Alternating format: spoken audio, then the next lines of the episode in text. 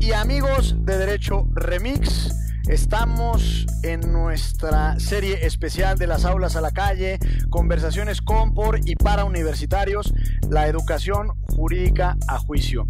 Y estamos muy contentos porque el día de hoy nos acompaña nada más y nada menos que nuestro querido y estimado Jorge Peláez. Mi querido Jorge, ¿cómo estás? Bienvenido. Hola Gonzalo, pues súper bien, muy contento de estar aquí en Derecho Remix con todos y todas ustedes. Divulgación jurídica para quienes saben reír. Con Ixel Cisneros, Miguel Pulido y Gonzalo Sánchez de Tagle. Derecho Remix. ya lo escucharon, la Chelagüera y el propio Nick Bucles. Mi querida Chelagüera, ¿cómo estás? vamos a hablar de un tema que te apasiona y te gusta el día de hoy, que es la, la participación política y sus distintas formas. Eso, eso, muchachos, eso. Participen como sea, chinga, pero participen. Jóvenes, aprendan a organizarse de chiquitos porque ya de grandes duele más. Es más difícil. aunque, sea, aunque sea en la escolta, ¿no? Híjole, la escolta de la escuela de mis hijos siempre va bien dispareja. Entonces ya desde ahí ya están valiendo. Oigan, ahorita, ahorita entramos con Jorge, pero no sé si ya conté en un episodio de Derecho Remix cuando fui designado abanderado de la escolta por mi eh, excelente desempeño académico.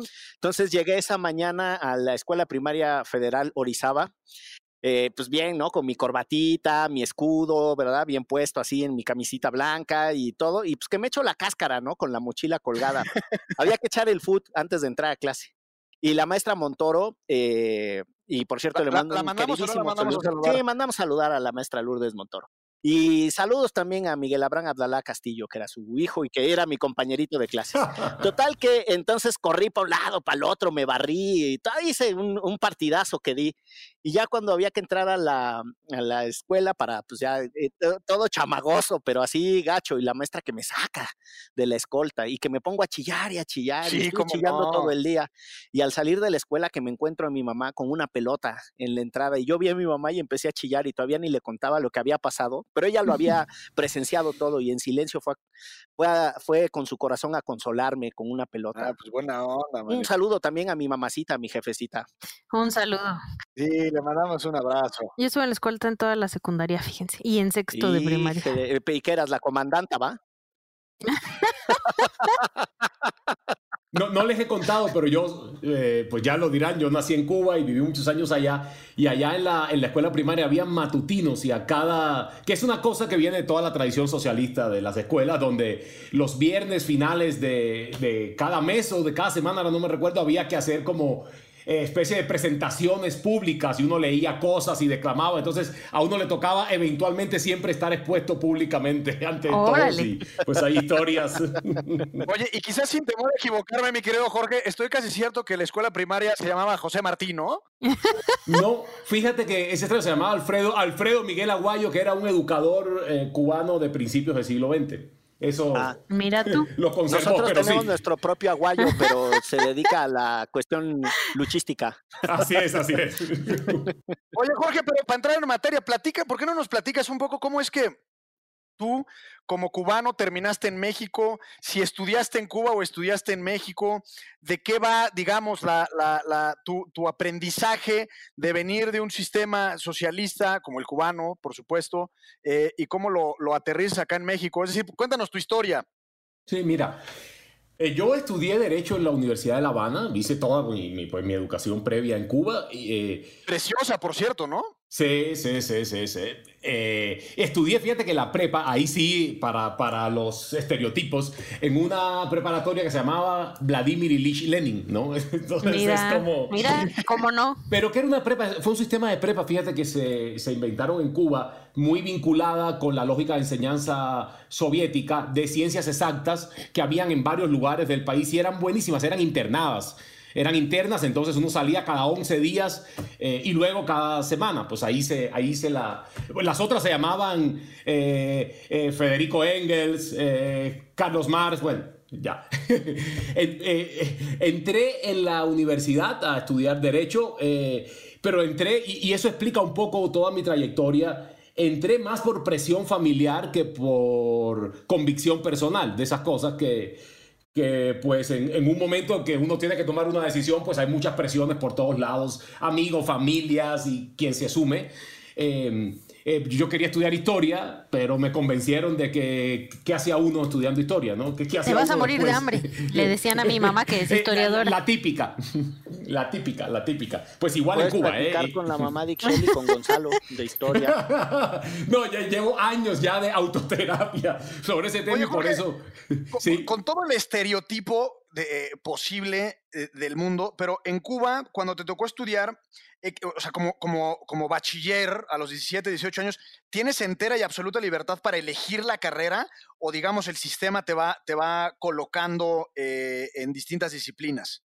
No, no, no, tienes una absoluta libertad y eso es absolutamente eh, vocacional. Y de hecho, tú tienes una opción de poner, hay exámenes de ingreso y luego se promedia tu ingreso, tu promedio de la prepa con tu examen de ingreso y en función de eso tú pones tres opciones de carrera. Eso sí, tú, tú tienes que elegir o por ciencias sociales o por cosas, aspectos más técnicos, más de matemáticas o aspectos más de ingenierías y tú pones tres opciones y según los promedios y el promedio general que se alcance tú entras, pero es absolutamente vocacional, no, no está para nada eh, dirigido. Y entonces entré a estudiar Derecho y claro, los primeros años, el primer año y medio estaba feliz. Yo dije, ah, bueno, qué bien, qué, a, qué, bonita carrera llegué. Pues tú ves historia del derecho, tú ves teoría del derecho, ves derecho romano, ves historia del derecho en Cuba, ¿no? Y yo estaba fascinado. Lo que pasa es que cuando llegué al cuarto semestre y empecé con los civiles y los penales, pues me di cuenta porque yo quería estudiar otra cosa. Pero tuve la suerte de que, como me encantaban las primeras materias, eh, y en Cuba coincidió en ese momento en los 90, finales de los 90, principios de los 2000, con un éxodo masivo, la crisis fuerte en Cuba de los 90, llevó a un éxodo masivo de profesores el famoso universitarios. Periodo especial, ¿no? El periodo especial.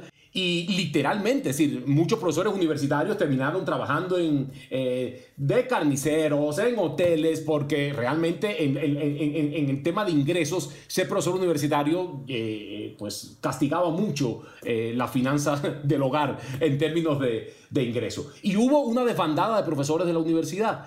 Y yo creo que es una muy, muy buena política que hicieron en ese momento, porque rindió muchos frutos en el largo plazo, fue empezar a vincular muy pronto a estudiantes de licenciatura que destacaran en determinadas materias en funciones docentes. Fue una cuestión de supervivencia, pero sí generó un mecanismo de captar muy pronto a estudiantes que le interesaban eh, la investigación y involucrarlos en materia de docencia, ¿no? Que aquí pongo el comercial, yo creo que eso es uno de los temas más graves que tiene la enseñanza del derecho en México y es que no, hoy no hay potentes mecanismos para vincular de manera autónoma y no como con el famoso sistema de los adjuntos, que, que, no, no, es, no es una cosa de semillero, sino es alguien que acompaña a un profesor, pero esta cosa de detectar eh, eh, personas y ponerlos en función docente desde el principio era algo muy bueno. Entonces yo desde mi tercer semestre empecé a dar clases con absoluta responsabilidad de un grupo de clases. ¿Y qué, qué materia dabas? historia del derecho. Entonces, pues lo que hubiera querido estudiar al final, ¿no? Y entonces eso marcó como mi historia. Y claro, el resto de, la carrera fue supervivencia, fue eh, sobrevivir en las, en las materias, ¿no? Algunas me gustaban más, otras menos. Pero lo que a mí realmente me dio la vocación para seguir estudiando la carrera fue mi, mi labor docente que empezó justo eh, mientras estudiaba la carrera. Y claro, por esa razón, una vez que termino la licenciatura, pues me quedo profesor en la Universidad de La Habana. ¿Y luego qué pasó? Pues luego con esto de la participación que vamos a hablar y pues algunas limitantes, eh, por decirlo de manera tranquila y sosegada, que hay, eh, que, existía y existe desafortunadamente en Cuba. Cuando uno quiere una participación autónoma en los asuntos importantes, eh, públicos tanto a nivel institucional como a nivel nacional, pues eso eh, comenzó a, traerme ciertos problemas en la, en, la, en la universidad, ¿no? Simplemente por tener una vinculación mucho más estrecha con los alumnos que, y las alumnas que tenían una postura crítica en determinados puntos, eh, simplemente por querer participar de manera más activa en las cuestiones de política nacional y no necesariamente en las cuestiones que estaban indicadas. Y siempre, siempre mi participación dentro, como, primero como estudiante y luego como profesor en la Universidad de La Habana, y esto es importante decirlo, fue desde la izquierda, no, no desde posturas irreconciliables con la revolución. Pero pues, pues sabemos que son estructuras de poder que no admiten la crítica venga de donde venga, ¿no? Eh, y eso fue como minando un poco también mi, mi digamos que mi propia tranquilidad y, sentido a lo que hacía en términos de, investigación.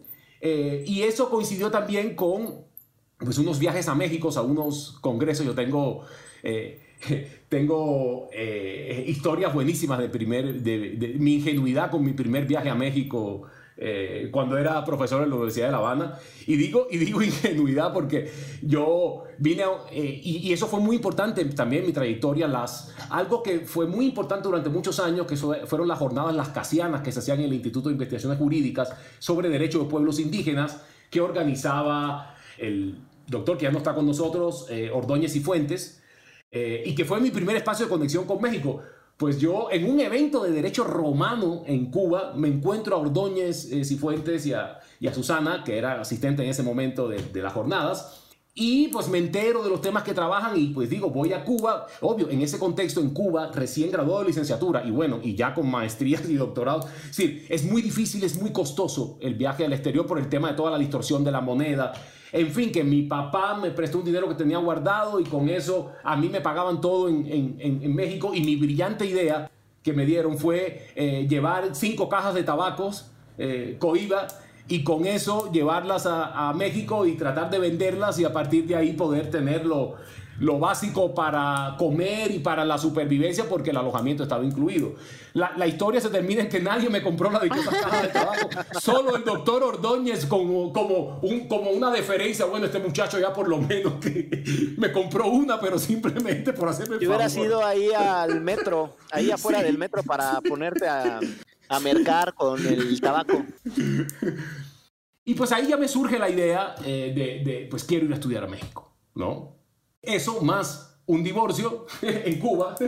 Eso siempre ayuda. Fuerza siempre ayuda, ¿no? Como que quiero cambiar mi vida, ¿no? Sí, muy, buena, muy, buen, muy buen incentivo, ¿no? Ese es como ser investigador del SNI 36. Este, es un incentivo académico el divorcio. Ajá, te, impulsa hacia caminos que, que quién sabe si van a resultar, pero en este caso creo que fue bueno. Oye, Jorge, eh, quienes escuchen esto han de saber que yo conozco a Jorge hace muchos años por amigos en común. Eh, y es una feliz coincidencia que esté aquí, porque lo digo como es, de manera, no porque tenga algo de malo invitar a alguien, pero yo no lo invité y esta coincidencia a mí me pone muy feliz, tan feliz como la coincidencia que nos encontremos en las fiestas en donde mezclábamos los grandes DJs del colectivo Trapo y Jorge ha tenido la oportunidad de escucharme mezclar y ver el derroche de no talento que hago, porque ese es eso, es un derroche de no talento. Pero bueno, a Jorge lo conozco por un em, círculo de reflexión de teoría crítica del derecho, el colectivo Radar, y son abogadas y abogados que tienen una mirada muy interesante para muchas personas que no tienen nociones sobre qué significan las teorías críticas y aplicadas al derecho. Y o sea, el, bloque soviético, para simplificarlo, dejó grandes pensadores del, derecho. Pienso en uno que yo conocí, por ejemplo, por un texto de, de otro amigo en común que tenemos, de Christian Curtis,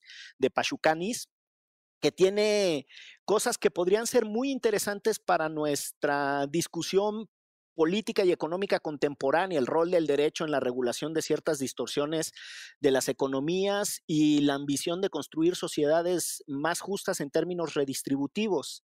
Y lo que te quiero preguntar, Jorge, es si en tu función de docente encuentras un espacio para compartir estas ideas de teorías críticas del derecho y tal en tus alumnos, si las y los alumnos reciben las reflexiones sobre una mirada manifiesta de izquierda sobre el derecho como algo posible o, sientes justo que el vacío de ese perfil de formación en la trayectoria que traemos las y los mexicanos choca cuando tú les empiezas a hablar de estas cosas. Son mundos totalmente desconocidos. ¿Cómo te va tratando de promover la mirada crítica del derecho? Es una muy buena pregunta. Le voy a dar un poco de, contexto y luego me voy a la, a la, pregunta. O sea, primero le evado y luego le entro. Así es. No, no, no, no, no. Doy un poco de contexto sobre radar porque tiene que ver con la pregunta. Es que tiene mucho que ver con la pregunta y con los aprendizajes de que, que ha sido un proceso de cómo, cuál es la mejor forma para introducir el discurso crítico. Y que no siempre es la forma directa, cruda, sino que tiene que ver, y, por eso voy a dar un, poquitito de contexto tratando de, ser corto. cuando yo llego a México, el colectivo Radar, eh, que es un espacio maravilloso en el que caigo, yo empiezo a estudiar la maestría en Derecho eh, de la UNAM y me vinculo al colectivo Radar, que era un colectivo donde empezamos a, a discutir precisamente textos críticos de derecho. Ese era el objetivo del colectivo, discutir textos críticos de derecho. Y lo primero que me doy cuenta y es que es uno de los temas que tenemos en Cuba, es que también la literatura que conocemos es una literatura demasiado acotada, ¿no? Y paradójicamente en derecho, excepto un que otro profesor, nos forman con más o menos la misma literatura positivista del derecho. Es decir, nosotros al final en Cuba nos formamos más o menos con la misma literatura, o por lo menos con la misma estructura de, digamos, de, de, positivista del derecho. Por eso me interesa diferenciar esta perspectiva de crítica histórica y social del marxismo, con la que uno sí se forma en Cuba, pero la perspectiva crítica del derecho es una perspectiva con la que no crecimos y con la que no nos educamos. Y eso es interesante. Pero además déjame interrumpir para, para aclarar una cosa. esa perspectiva crítica sería como la escuela de Frankfurt, Horkheimer y Adorno y demás, pero no aplicada al derecho o a qué te refieres en particular? Así, es. Primero, eh, en derecho, sí, las, las primeras, los primeros acercamientos a toda la literatura de la escuela de Frankfurt fueron independientes del, del ámbito escolar, fueron por curiosidad eh, eh, en Cuba. Pero en Cuba uno estudiaba por los textos más canónicos y más positivistas que uno puede entender, ¿no? Excepto un poco en teoría del derecho, donde uno sí aplicaba un poco toda la teoría marxista a una comprensión del derecho que no lo desligaba de la vida política y de las estructuras políticas. Eso sí, eso sí uno lo aprende. Pero uno muy rápidamente en la carrera eh, comienza a escindir toda esta parte más de teoría, ¿no? De la parte de el, derecho positivo que uno lo estudia de manera absolutamente limitada, absolutamente apegada a la forma jurídica. Entonces, y les comento esto porque cuando yo llego y entro al colectivo Radar, descubro, eh, a partir de las lecturas que nos empezamos a, empezamos a leer a Iris Marion Young, empezamos a leer una serie de, de textos y de literatura y también en la maestría que para mí era absolutamente desconocida. Por ejemplo, todos los desarrollos de la teoría crítica del derecho en el ámbito anglosajón, en Cuba era absolutamente desconocido. Desde el realismo jurídico norteamericano, pasando por la Escuela de Derecho y Sociedad, eh, incluso, incluso la crítica eh, un poco más marxista eh, europea también era desconocida. Todo el debate de jueces por la democracia, que, que fueron parte Ferrayoli muy jovencito y otros, ¿no? Así es, absolutamente desconocidos. Entonces para mí fue un gran aprendizaje que, claro, tener una base de, de estructura de pensamiento marxista que entiende de inicio que el derecho no es el ámbito de la neutralidad, eso ayuda, obvio. Eso ayuda a poner las cosas. Es yo no tuve que romper la idea de que el derecho es político. También es político. eso era algo que yo lo traía. Y entonces yo muy rápidamente eh, me vinculo al ámbito docente llegando a México porque es lo que siempre he hecho. Yo siempre he sido profesor de derecho e investigador. Pero por eso digo que a mí realmente lo que me, lo que me complementa las lecturas críticas del derecho es precisamente compartir espacio en el colectivo radar.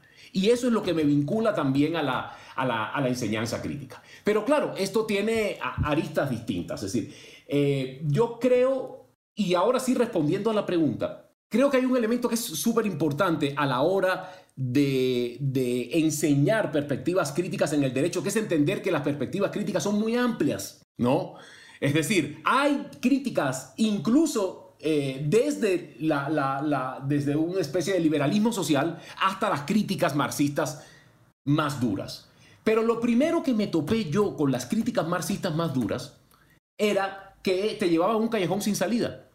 ¿No? Si el derecho es estructura de clase eh, y a partir de ahí es, es, es muy difícil desde el propio derecho generar cambio social. Y a partir de ahí, pues uno empieza a refinar el argumento y pues toda, toda la, teoría sobre el derecho como un campo en disputa y donde los actores tienen que utilizar distintas herramientas.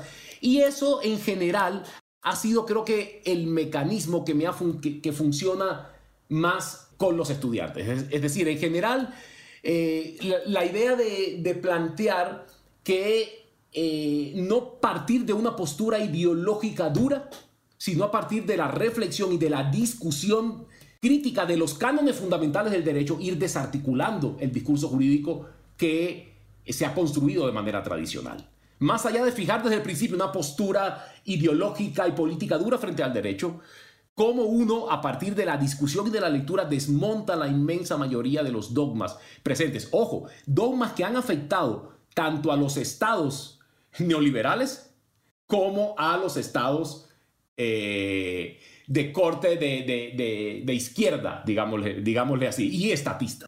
Creo que eh, por ahí. No, pues muy chévere, mi estimado. Nos dejaste, nos dejaste medio pasmados. no lo creo, ¿eh? No, no, no, no, no, tampoco, tampoco. Tú, mi querida Chela. Pues a mí me gustaría preguntarle em, más bien cómo utilizar el derecho para esta parte de participación, más allá del grupo del que ustedes pertenecen o pertenecieron. O sea, cómo incentivar a los alumnos eh, y alumnas de esta carrera para que no solo quieran dedicarse al derecho mercantil y ganar mucho dinero, ¿no? O sea, esta parte política que mencionabas, como vincularlo y, mm, y, también no solo la parte política, sino que a mí me interesa mucho la parte social. Buenísima, buenísima, Echel, esa, e, esa pregunta porque me permite hablar de la otra lista que nos pasó en el, en el, colectivo Radar y que tiene implicaciones también en la forma de enseñanza del derecho. Y es que al principio nos dimos cuenta que estábamos dando discusiones altísimas de un nivel teórico impresionante que tenían poco que ver a la larga con la vida cotidiana de las personas y los problemas más ingentes del país, ¿no?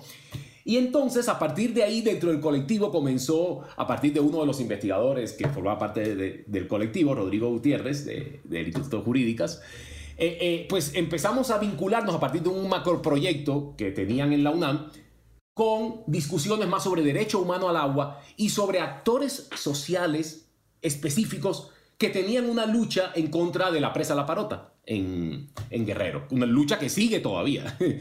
Y a partir de ahí nos dimos cuenta precisamente del callejón sin salida al que conduce cierta teoría crítica del derecho, en el sentido que es poco útil para incidir sobre procesos vivos y sobre personas que tienen problemas jurídicos que tienen que resolver. Y a partir de ahí el colectivo comenzó a girar y empezamos a vincularnos más en temas de acompañamiento a movimientos. Y la riqueza que comenzó a dar en mi propio ejercicio docente, la idea de que los propios estudiantes vean que los temas de derecho no son discusiones teóricas, sino que son discusiones que se pueden tener a partir de casos, a partir de personas que necesitan eh, determinada, determinada eh, ayuda del el derecho, ¿no? Eso comienza mucho a vincular el estudio del derecho con la propia incidencia y también mi propio rol de comenzar a participar un poco más acompañando movimientos sociales, enriqueció de una manera brutal eh, mi, docencia, que era pues puramente teórica y comenzó a insertar a partir de, bueno, vamos a discutir lo que la teoría le puede dar a casos concretos y a grupos en específico que buscan el derecho como un mecanismo de alternativa a sus propios problemas. Y ojo, que siempre, bueno, los, movimientos siempre saben las limitantes del derecho. Ningún movimiento busca en el derecho la solución mágica, pero pues saben cómo utilizar y lidiar el derecho. Y eso tiene que ver con la propia politicidad del derecho, ¿no? Y con el carácter político del derecho. Y tiene que ver también, y eso sí es un elemento, y yo creo que esa es la mejor forma también de meter la crítica a la vida de los estudiantes, entender procesos vivos, entender que el derecho y el uso del derecho puede tener bifurcaciones, puede usarse para muchas cosas. Y, y eso precisamente sí fue un elemento central también en el propio ejercicio docente. Cómo pensar el derecho, discutirlo críticamente a partir de casos. Y yo creo que ese es el medio más importante porque el estudiante aprende a la vez que critica el derecho. Y ese es, ah, y perdón que me siga de largo, pero ese es, ese es otro punto que es importantísimo también de la teoría crítica para el derecho. Y es que gran parte de la teoría crítica termina formando abogados muy críticos, pero que no saben derecho. Es decir, que no saben los elementos básicos de las formas y de las técnicas del derecho. Y yo creo que el mayor éxito de la teoría crítica es tener buenos abogados, buenos abogados, que conozcan bien cómo moverse dentro del campo jurídico, pero que a su vez tengan una postura crítica frente a los propios dogmas que el derecho genera. Y eso es central en general en la formación de estudiantes. ¿Y cómo te ha ido con los estudiantes acá? Mira, yo he tenido experiencias muy diversas, muy diversas, muy diversas de docencia en, en, México.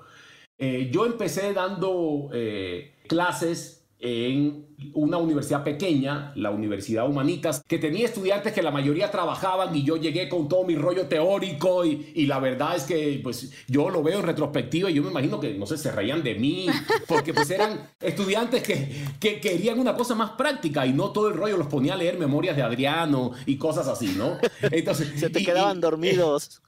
Pues yo, yo creo, no, no sé, pero, fue una experiencia interesante, pero a su vez, terminando la maestría, hubo un semestre de estas cosas que obvio, pues uno sale de la maestría y dice, ¿y ahora qué hago? ¿No? ¿Y a qué me dedico? Se acabó la beca de la UNAM, entonces pues empiezo a dar clases por todos lados. Empecé a dar un grupo en la Ibero, un grupo en la Salle, eh, un grupo en la UNAM y dos grupos en la Universidad Autónoma de la Ciudad de México. Entonces imagínense esa diversidad y, no, y la Universidad Autónoma de la Ciudad de México en cárceles. Porque muchas partes de mi, de mi, experiencia docente en México se da dentro de un programa que tenía la Universidad Autónoma de la Ciudad de México, que tiene la Universidad Autónoma de la Ciudad de México, de llevar la educación superior, tal y como si estuvieras en salones de clase, a los centros de reclusión social de la Ciudad de México. De adaptación social. ¿eh? Sí, qué padre proyecto. Entonces yo un día me iba de Santa Fe hasta Santa Marta Catítela, ¿no? Hasta el reclusorio de mujeres de Santa Marta Catítela. Entre, entre puro santo estabas entre extremos, así es. Y entonces, eh, y, es interesante cómo uno tiene que ir adaptando el discurso a distintos, eh, pues a distintos escenarios, ¿no? Pero en general, yo por eso siento que mientras uno no ponga la ideología por delante, sino el argumento por delante, es mucho más fácil introducir el discurso crítico y que los estudiantes y las estudiantes entiendan que no se trata de una postura ideológica a priori, sino se trata de desentrañar el rol que ha desempeñado el derecho en general en todos los, sistemas eh, políticos, ¿no? Y vincular lo que es algo fundamental que decía Itzel ahorita, cómo meter en los estudiantes esa inquietud de que el derecho sirva más allá que para eh, resolver los problemas de tu cliente. O que tu cliente no pueda ser solo eh, la gran empresa, sino también pues tal comunidad, tal persona que tiene un tema de, eh, que, requiere, decir, que, el derecho y que los estudiantes y las estudiantes de derecho pues eh, estén mucho más vinculados a una, a una práctica con vínculos muy firmes en, el mundo social. Sí, con su realidad, ¿no? O sea, también muchos de ellos y de ellas, los propios estudiantes, tienen ciertas realidades que luego no se tocan dentro de las aulas. Así es.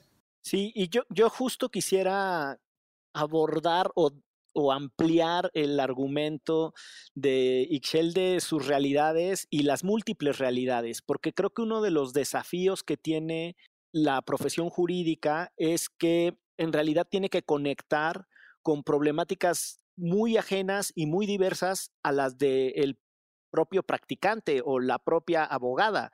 Uno termina resolviendo problemas que en términos humanos uno jamás imagina. Yo pienso en mi propia experiencia, no sé, cuando trabajé en Monterrey, en Cadac, y visitaba cárceles y lo que me contaban tenía una carga de crudeza y de dolor que yo jamás había vivido ni imaginado en mi vida. Y desde dónde construyes empatía, em, un plano emocional para saber relacionarte con el dolor ajeno, para no ser indiferente a él, pero también entender que no es el tuyo. Y justo eso es parte de lo que yo quisiera preguntarte, eh, Jorge, porque yo creo que hay una dimensión de los planos emotivos y sensoriales que están muy mal vistos en la carrera jurídica, ¿no? Es como, usted no se puede conmover por el cliente, usted es hiperracional y le tiene que dar una respuesta jurídica. Y yo no estoy tan seguro que eh, esa corriente de pensamiento hiper profesionalizante, muy desde el plano de desvincular el conocimiento de la emoción y la posibilidad de construir empatía, sea la correcta. Y no sé si tú notas en los estudiantes cuando inician una intención, un impulso de hablar de justicia, de resolver problemas, de servir, y conforme va avanzando, la educación jurídica los va convirtiendo en profesionales hipertécnicos de algo que les va a dar un ingreso. Y, por lo menos esa ha sido mi experiencia, no sé si tú la compartas.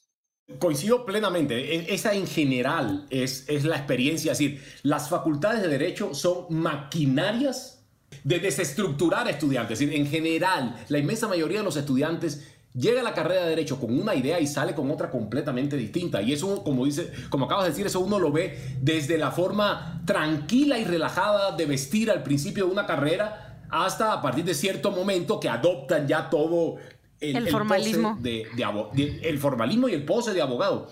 Y eso está es, es desde gestual, desde los propios gestos, las propias palabras, hasta en la misma forma en la, en la, que los estudiantes comienzan a, a, vestirse, ¿no? Y eso, y eso es parte de toda la maquinaria que hay que desmontar en las facultades de Derecho.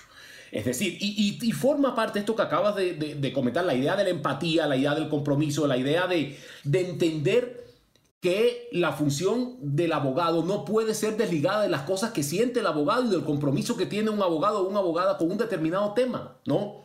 Y eso forma parte de lo que hablábamos ahorita de desestructurar los dogmas eh, dentro de, la carrera de derecho, ¿no? Y eso forma parte también de esta discusión de separar derecho y justicia, separar derecho y moral, separar derecho y realidad social, ¿no? Intentar vendernos el derecho como un discurso que, se, que digamos que se, coloca como ajeno a todos los otros planos de la propia vida cotidiana eh, de las personas, ¿no? Y eso es central de la formación jurídica. Eso es un elemento central si queremos cambiar la forma en la que los abogados y las abogadas están formados en México hoy. Y eso tiene que ver también con vincularlos mucho más a estos procesos. Yo siempre le digo, igual a mis estudiantes, nadie, ninguno de ustedes son responsables de su privilegio. ¿no? En el caso de los estudiantes de, eh, eh, de universidades eh, privadas, ¿no? Lo que ustedes sí son responsables es de saber, a partir de lo que estudian, cómo se conectan con un país quebrado. En términos holísticos, de manera holística, ¿no? En todos los términos posibles. En todos, en todos los espacios posibles, ¿no? Es decir, esa responsabilidad, esa sí es de ustedes. y eso sí es independiente de cómo llegaron aquí. Y, y, eso es parte también de decirle, es decir, el derecho tiene que tener un compromiso con cómo ayudar a componer este país, ¿no? Y eso es un compromiso que lo tenemos todos y todas. El presidente López Obrador tiene una frase que le hemos platicado en el programa de Derecho Remix, que le ha repetido un par de veces en sus conferencias mañaneras, que, no me acuerdo bien, pero sé que el licenciado Bucle sí, que cuando habla de la justicia y el derecho dice yo prefiero la justicia, ¿no? Un poco como, como diciendo que el derecho es una limitante. Y eso me lleva a una pregunta y a contar una anécdota.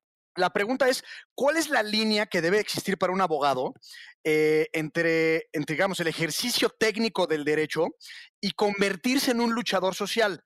Eh, eh, y, pongo un ejemplo en primera persona. Yo hice mi servicio social en la universidad en la Ibero y me fui a vivir a Chiapas tres o cuatro meses una comunidad indígena celtales que se llama Santo Domingo. Y había un broncón agrario porque, porque hubo unos movimientos, digamos, unos desplazamientos de determinadas comunidades y entonces el pueblo en donde yo vivía, Santo Domingo, tenía una bronca casada con un pueblo que se llama Nueva Jericó. Y, un poco la idea era que, eh, que, los de Nueva Jericó eh, se habían apañado unos, unos ejidos, unas hectáreas de un, de, que le correspondían supuestamente a Santo Domingo. Y yo iba a ese proyecto de servicio social supuestamente a mis 22 o 23 años con una especie de perspectiva de derechos humanos y enseñar y demás, cosa que no enseñas absolutamente nada. Y en algún momento dije, es que estos compadres tienen razón y si le quieren ir a dar en la madre a los de Nueva Jericó, pues chance vale la pena porque llevan 40 años tratando de recuperar sus tierras. Y el es que me fui, tomamos la carretera intercontinental, eh, soy muy caucásico, entonces en algún momento muchos no me reconocieron y ya me andaban linchando real. En algún momento escuché a un cuate que decía, arránquenle las barbas y salí corriendo a la selva. Este y desde entonces se te conoce como el mayor Gonzalo. Exacto. Este, pero bueno, entonces ahí digamos que fue como mi, mi, me sentía un poco como el subcomandante Marcos y demás, ¿no? Pero eh, de, de, alguna forma los entendía, decir, oye, ya digamos los instrumentos jurídicos se quedaron mucho atrás y lo que ocupa ahora es quizás agarrarse a madrazos y recuperar lo que, lo que por derecho les corresponde a machetazos. Y mi pregunta es eso, es decir, ¿cuál es el momento en el que, en el que si es que existe algún momento desde el punto de vista de la teoría crítica, de decir, oye, pues dejamos la ley, dejamos el juicio de amparo y los recursos, y es válido tomar el machete? Ay Dios, me salió muy rebelde el eh, Gonzalo. Ahora sí, desayuno gallo, viene eh, anti-institucionalista contra no, Pero me, parece que es buena, buena, buen momento para plantear estas cosas, ¿no? No, totalmente. Mira, eh, yo parto de un aspecto, es decir, yo parto de no ver al derecho como un fetiche. Es decir, eso a mí me parece un punto de partida. Dicho esto, eso me parece a mí que tampoco implica que cualquier cosa se justifica para pasar por encima del derecho. Es decir, hay coyunturas, hay discusiones, hay casos y en función de eso, pues uno tiene que tomar postura y saber cuándo el derecho se, quedó atrás. Y si los mecanismos legales no han permitido que el derecho se ponga al día, pues hay momentos en la historia de que, pues por la vía de hechos, eh, se toman medidas y eso no tiene por qué asustarnos, ¿no? Es decir, las, las revoluciones han sido fuentes fecundas de transformaciones jurídicas importantes, ¿no? Si nos hubiéramos quedado históricamente con la idea de que no se puede contra el derecho, pues no hubiéramos tenido las, los importantísimos desarrollos. Sí, seguiríamos con el eh, código de Hammurabi, ¿no? Legales que tenemos hoy. Y eso, aquí volviendo a mis orígenes romanistas, esa fue la gran virtud del derecho romano, realmente que nunca se quedó atrapado en una norma rígida, que siempre tenía mecanismos para pasarle por el lado a toda velocidad a cualquier norma que estuviera ahí.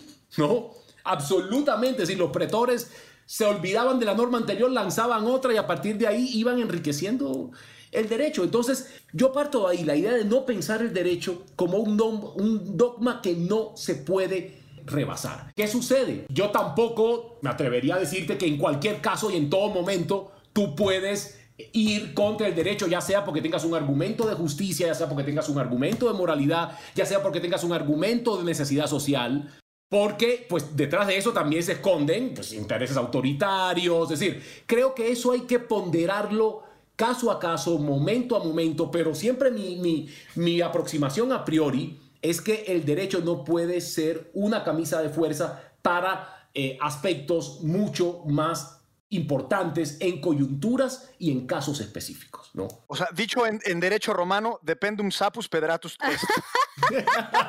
Hasta yo lo entendí eso. Sí.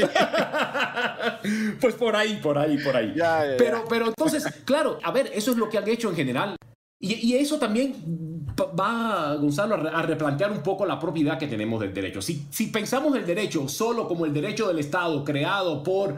Eh, eh, los parlamentos, la jurisprudencia, la costumbre, no, pues entonces no hay forma. Pero ¿qué sucede con precisamente que pues, pues, muchos colectivos, grupos, agrupaciones llevan años, siempre han creado derecho de manera paralela al Estado, ¿no?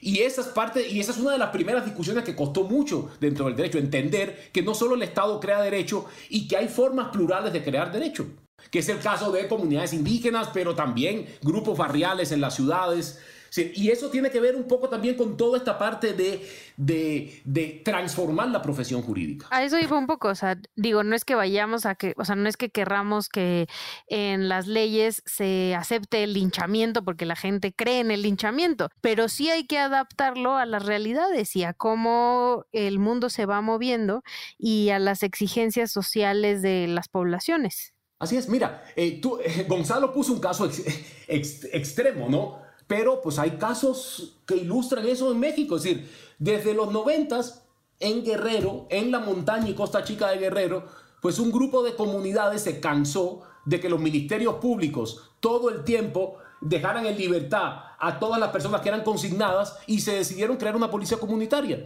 y generaron un sistema de justicia y seguridad con unos resultados impresionantes durante muchos años, ¿no? Que ha tenido problemas en los últimos años por, pues porque, por, por todo el proceso de descomposición del país, ¿no? Que tampoco es ajeno a esas propias estructuras comunitarias. O sea, como el, el antecedente de las autodefensas, digamos. Así es, así es. Esto es importante. Es decir, digamos que las autodefensas tienen otra, tienen otro origen. Esto es un sistema amparado en las propias estructuras y en los propios sistemas normativos de los pueblos, que luego, en, con, con, cuando vino todo el problema de las autodefensas, uno de los grandes temas que se generó es esa confusión eh, y, eh, entre las autodefensas y las policías comunitarias, que tienen matrices y estructuras completamente distintas pero digamos que se, se entiende la, la, la, la, analogía, ¿no? Pero es eso, es, es, esta idea de que si no nos organizamos, ¿no? Nos organizamos y generamos nuestro propio sistema de seguridad y justicia y el Estado nos tiene que reconocer, porque además, dicho sea de paso, en el caso de las comunidades y pueblos indígenas, pues está todo el derecho internacional de los derechos humanos que ratifica a, a, todo lo largo de su contenido de que las comunidades tienen el derecho a sus propios sistemas normativos propios, ¿no? Oye, Jorge, yo ahorita que te escuchaba a propósito del tema de pluralismo jurídico, eh, me venía a la mente muchas conversaciones con otra amiga, Rachel Cedar, que es una antropóloga que ha escrito textos fundamentales para entender la politización del derecho, el rol de las cortes y de los tribunales en la solución de conflictos sociales transformadores, pero también eh, la necesidad de entender el mundo complejo de ciertas realidades, ¿no? Guatemala, ella trabaja mucho el pluralismo jurídico en Guatemala. Y me acordaba uh -huh. eh, en, en este tema de entender que se produce derecho de muchas formas, cómo es ultra formalista, vertical y clasista nuestra formación, que cuando uno estudia derecho mercantil, por ejemplo, uno entiende que muchas cosas que suceden en el sistema bancario en realidad no es que estén normadas por el código correspondiente. O sea, cosas súper absurdas como qué le tienes que poner un cheque y si un cheque vale o no vale, o convenciones sobre las fechas en los cheques y el cheque posfechado. Ay, yo nunca sé qué poner en el cheque. Y un, un montón de cosas que en realidad no son relevantes desde la perspectiva jurídica, sino que es el control burocrático y administrativo del banco que termina teniendo tal nivel de fuerza que somete a los usuarios y a los que están haciendo las transacciones. Y a eso los profesores con los que yo estudié jamás le sacaron la lengua ni dijeron que era eh, precavernario y que era una diversificación del derecho que pr producía un estado paralelo que iba a poner en riesgo la unidad nacional. Pero si uno les dice que una comunidad se ordena por sus propios usos y costumbres, eh, que tiene ciertas capacidades autonormativas y regulatorias, lo ven eso como muy primitivo, ¿no? Y, y creo que eso en parte es porque no nos hemos tomado el tiempo de cuestionar cómo vivimos el derecho y cómo vivimos las regulaciones y la normatividad. En la Ciudad de México, en muchas partes están estas casetas en las entradas de las privadas, que son calles que fueron pavimentadas con recursos públicos y que uno no puede pasar de un lado al otro porque hay una caseta, porque los vecinos se autoorganizaron y decidieron poner a una personita que está ahí decidiendo quién entra y quién no en la vía pública. No estoy hablando de, de, fraccionamientos privados, estoy hablando de calles que fueron cerradas porque los vecinos se organizaron. O, o las y playas. Eso, o las playas, bueno, las playas cada vez menos y hay un debate legislativo, pero eso las clases medias y las clases privilegiadas lo tienen ultra normalizado. Y no lo cuestionan. No lo cuestionan, o sea, cosas como que la servidumbre, porque así le dicen, no puede entrar a los fraccionamientos en taxi, tiene que entrar caminando. ¿No? Por una cuestión de seguridad. Y entonces tenemos ultra normalizado todo eso y a lo que desconocemos y precisamente porque viene de pueblos indígenas y tal, con mucho racismo, lo llamamos eh, atentados al Estado de Derecho y al principio de legalidad. Y creo que eh, es importante que, que, vayamos trabajando con los alumnos, que cada quien en su realidad se cuestione qué acepta y qué niega, pues para que vaya decidiendo sus propias contradicciones. En la vida uno tiene que asumirlas, ¿no? Pero, pero eso, ¿cómo vamos trabajando con los jóvenes para que vayan teniendo ese pensamiento crítico y una capacidad de cuestionamiento incluso de sus propios hábitos y de su propia cotidianeidad? Aplausos, manito, qué buena reflexión, ¿eh? Ay, gracias. Esa fue la típica. Además que una pregunta, te tengo un comentario. Así es. Y un comentario largo. ¿Hay de otros? Eso es súper importante, porque igual eso último que decías, esa es un poco la, la, forma en la que se ha construido el campo jurídico, que es de, de una absoluta y total autorreferencia, como si el mundo del derecho fuera solo el mundo de la norma y el mundo de lo que está escrito en la ley. Y desde, desde, principios del siglo XX los realistas jurídicos norteamericanos dijeron no, o también el movimiento del derecho vivo, eh, en este caso Ehrlich en, en, en Europa, decía, Un el verdadero derecho es el que... Ah, así es. El nos verdadero derecho es el escucha. que... Ah, ya se murió. El verdadero derecho es el que se hace todos los días en las propias prácticas y cómo lo, lo que, lo que tú pones en una norma se practica de forma muy distinta o se inventa de otra forma. Pero está claro que uno, tenemos ese sesgo de que hay cosas que nos hacemos como que no existen o nos parecen bien y no, y no le ponemos el mismo estándar de, de cuestionamiento que otras, ¿no? Y que por eso lo, lo- lo- lo importante que, que decías al final es sacar al derecho de las cuatro paredes donde lo han enseñado, do- do- do- donde, donde lo han encerrado, ¿no? Donde lo han encerrado solo para los que lo estudian, los que lo practican saben que el derecho está mucho más allá de, las puertas de, un código o de, una, o de una jurisprudencia, ¿no? Y eso yo pensaba que lo, cual ha sido un poco el, movimiento de la Ibero en los últimos años de esta idea de, de- de mirar, de mirar por fuera de los muros de la universidad. Y yo hago esa analogía para mirar por fuera de los muros del derecho. Es decir, cuando tú miras el mundo que está afuera, tu mirada ya no puede ser la misma. ¿No? Y si decides deliberadamente hacerlo, pues bueno, pues asume las consecuencias de haber visto el mundo y haber preferido seguir en tu, en tu cascarón, ¿no? Y eso es como un mensaje que siempre hay que, que, hay que darle a los, a, los estudiantes, pero claro, uno tiene que crear la infraestructura, los planes de estudios, las pos- po- posibilidades para que a los estudiantes de derecho les enseñemos el mundo real en el cual el derecho se crea y se ejerce. ¿No? Que es algo que las facultades de Derecho no hicieron por años y que pues, creo que, que eh, pues, pues en la Ibero estamos en ese, en ese es- eh, trabajo eh, eh, y hay muchas universidades que también están dando ese paso de mostrar el mundo real, ¿no? Y, y- y- y que eso implica pues eh, romper los moldes tradicionales a partir de los cuales se ha enseñado y se ha pensado el derecho. Qué rifada reflexión. Sí, sí, sí. Oye, Jorge, para ir, para ir, eh, para ir, digamos, ya concluyendo, ¿qué, qué- cuál es tu opinión? No, no voy a dar yo mi comentario para no, para no este, generar, digamos, un, un prejuicio en tu respuesta, pero ¿cuál es tu opinión de los mecanismos vigentes de participación política institucionalizados como la consulta popular, eh, como mecanismos, digamos, de democracia deliberativa y eh, y, y- y digamos, como segunda pregunta, la- lo que resolvió la Corte en cuanto a la, a la- a- al juicio del pasado, a los expresidentes, y como quedó, digamos, la pregunta medio coachalangueada. Esta la voy a responder eh, más corta. Eh, espero que las, que las demás y espero tener más precisión. Primero, coincido, y eso se han escrito ríos de columnas, eh, considero que por lo menos ya existen los mecanismos, pero siguen siendo pocos y siguen siendo mecanismos llenos de requisitos. ¿no?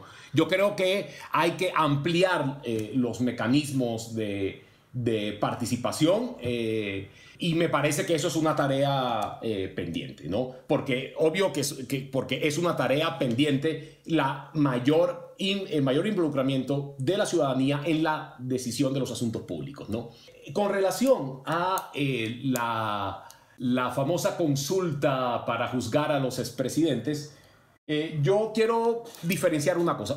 Creo que una, una cosa es el ejercicio oportunista políticamente que, que hace el presidente de una figura jurídica de participación popular.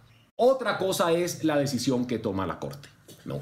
Yo creo que con relación al, al, al- ejercicio, a lo que quería hacer el presidente, y yo coincido con varios artículos, hay un artículo de Micael Alterio que publicó en el Universal, también hay, hay ha, habido muchos artículos, también uno que publicó hace poco eh, José Luis Caballero y Daniel García.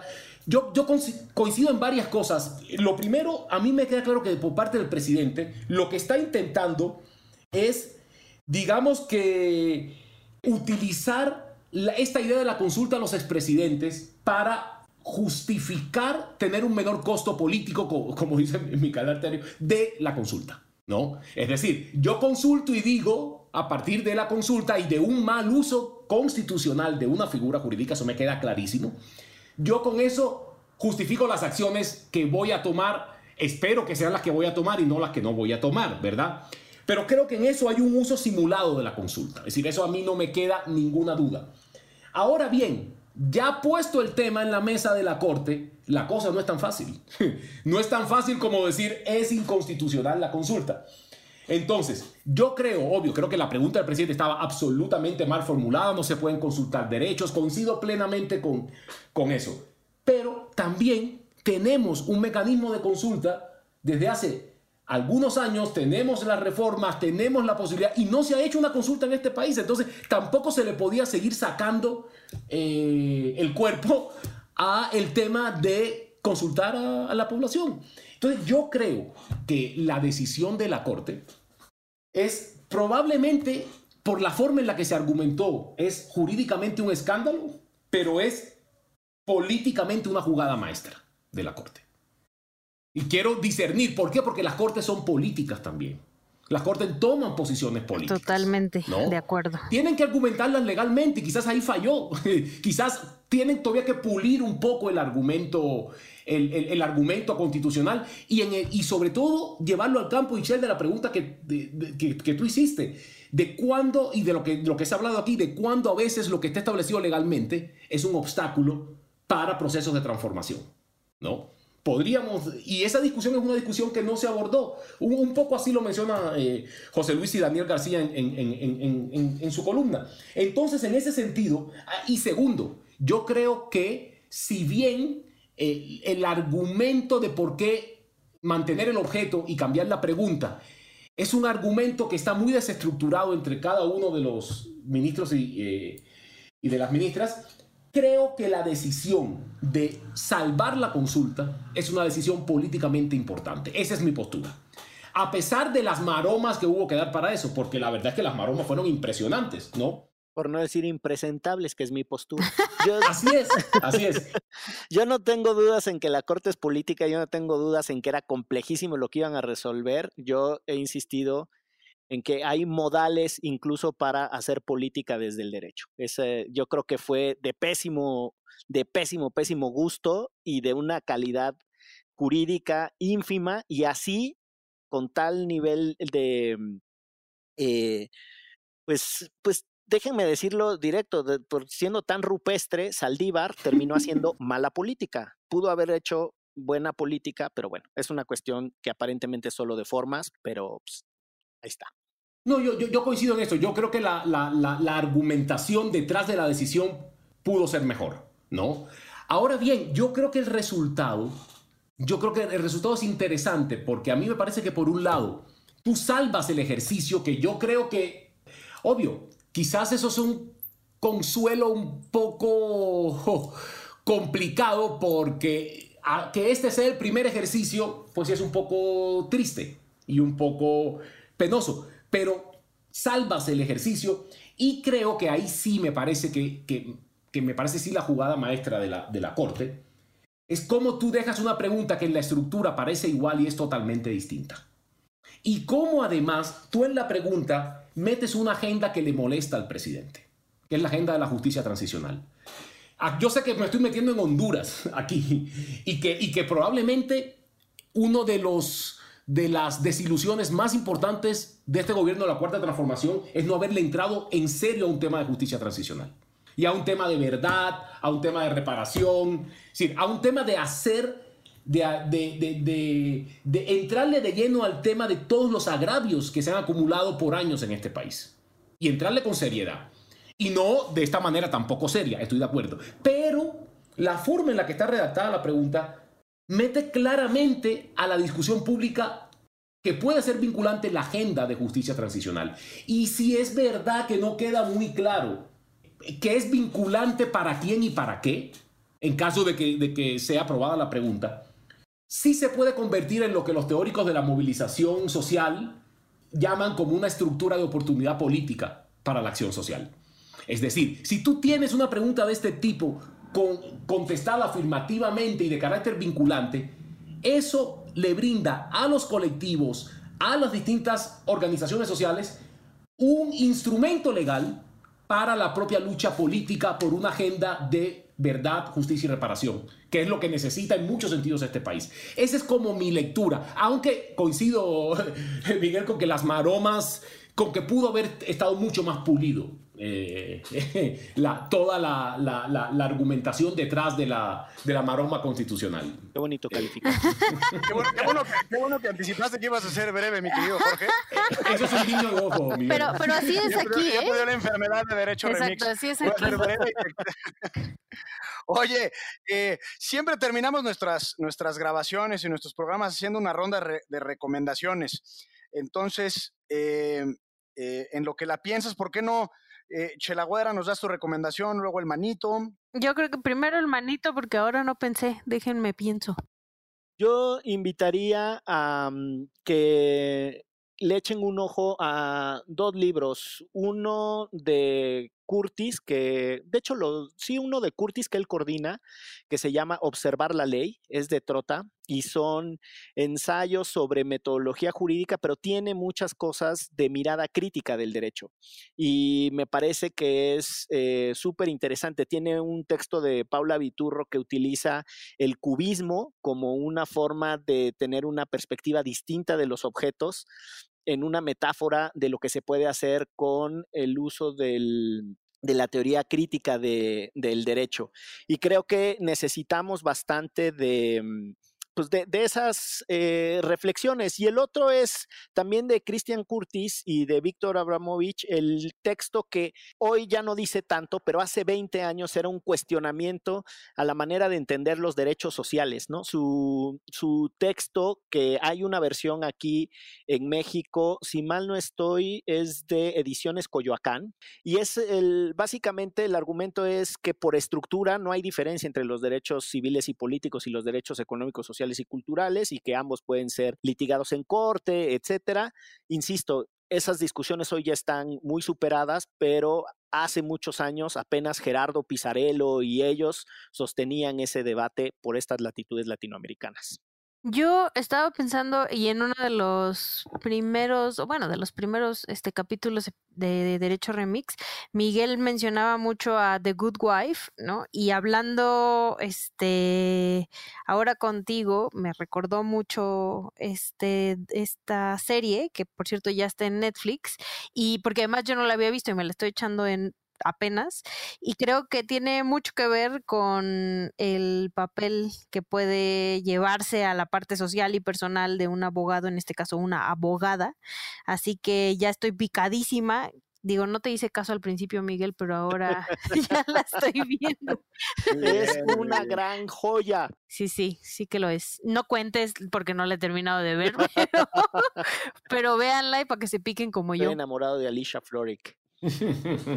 Oigan, yo les recomiendo leer eh, a Marx, y, sé que puede parecer una, una recomendación así medio rara, sobre todo un libro que se llama La ideología alemana, que escribió con Engels, en donde hay una frase eh, muy potente que dice algo así como el discurso dominante de una época es el discurso de la clase dominante y es parte de las premisas para entender el derecho eh, desde una perspectiva crítica. Pero el marxismo puede, puede ya no ser vigente como sistema político, probablemente, pero creo que es fundamental eh, estudiar el marxismo como teoría crítica. Justamente lo que creo que la genialidad de Marx y Engels fue que, que establecieron un método eh, y un sistema en términos generales para ser críticos con el pasado y con el presente. Eh, entre otras cosas, su materialismo histórico, creo que de eso va, ¿no?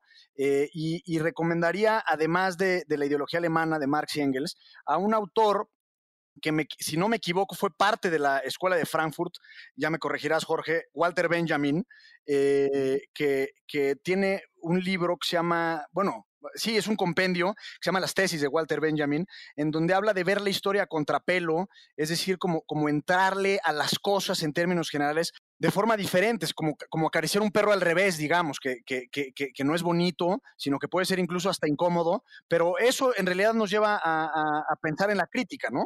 Y, y si ustedes todavía no son tan clavados como Gonzalo, Este, a mí mi papá me leía Marx para principiantes de Rius. Primero lean ese y después le entran a lo más clavado de después Gonzalo. Se pueden pasar al manual de Marta Harnecker y ya después a lo de Gonzalo. Upa. ahora sí, ahora sí la pusiste buena, Miguel. Ay, no, pues yo tengo como Sí, yo tengo como tres eh, recomendaciones, voy a ser breve. no, la, la, la, primera tiene que ver con, con un tema de precisión conceptual y que lo tenía pensado para, para, para comentar hoy, y es echarle mucho ojo a la forma en la que en general, en la opinión pública, se ha metido el tema de la participación y la política y poder eh, como un llamado a buscar información y a, y a ponernos al tanto de, de, que hay muchas formas distintas de consulta y que en el discurso público y una de las cosas que ha pasado con la, con la 4T es que se han mezclado, por un lado, las consultas populares, por el otro lado, las consultas que realiza la semanal, los procesos de evaluación ambiental y por el otro lado, la consulta previa con consentimiento previo, libre e informado de pueblos indígenas. Que dicho sea de paso, el problema más complejo en términos de participación popular y de derechos que tiene en, estos pocos años el último gobierno no son las consultas populares, sino la forma terrible en la que se han implementado las obligaciones del derecho internacional de los derechos humanos con relación a pueblos indígenas y a consulta previa. En el segundo punto eh, es una recomendación para todos los y las estudiantes de derecho y es empirizar el derecho, salir de la norma y de lo que debe ser a partir de lo que está plasmado en normas. Y para eso les tengo una recomendación de un libro que plantea estas discusiones en América Latina, que es el Rowledge Handbook of Law and Society in Latin America, que pronto va a tener una traducción al español, que es editado por Rachel Sieder, Karina Solaver y Tatiana Alfonso, que recoge en los distintos temas cuáles son las discusiones más importantes sobre derecho y sociedad en América Latina, para este llamado de empirizar el derecho. Y por el otro lado, para este llamado de mirar hacia afuera y de mirar el país quebrado que tenemos, pues que vean el documental que acaba de salir hace dos días en Netflix sobre Maricel Escobedo, para poder entender realmente en, en qué país estamos y por qué es tan importante, tan importante la verdad, la justicia y la reparación con el pasado. Con el pasado que todavía no está en el pasado, que todavía, si no se hacen estos procesos, va a seguir siendo presente. Qué, buena charla, mi querido Jorge, de verdad, muchas, muchísimas sí, gracias. Muy bueno. Este, gracias. Gracias a ustedes. Seguimos, este, seguimos en la charla, porque de eso va Derecho Remix, de elevar el debate y crear comunidad, un poco para cambiar nuestras premisas y mejorarlas. Da, pues yo encantadísimo de haber podido conversar. Buenísimo. Hoy con ustedes. Mil, mil gracias. Y como ya diría el clásico, esto fue... Derecho Remix. Divulgación jurídica para quienes saben reír. Con Ixel Cisneros, Miguel Pulido y Gonzalo Sánchez de Tagle. Derecho Remix.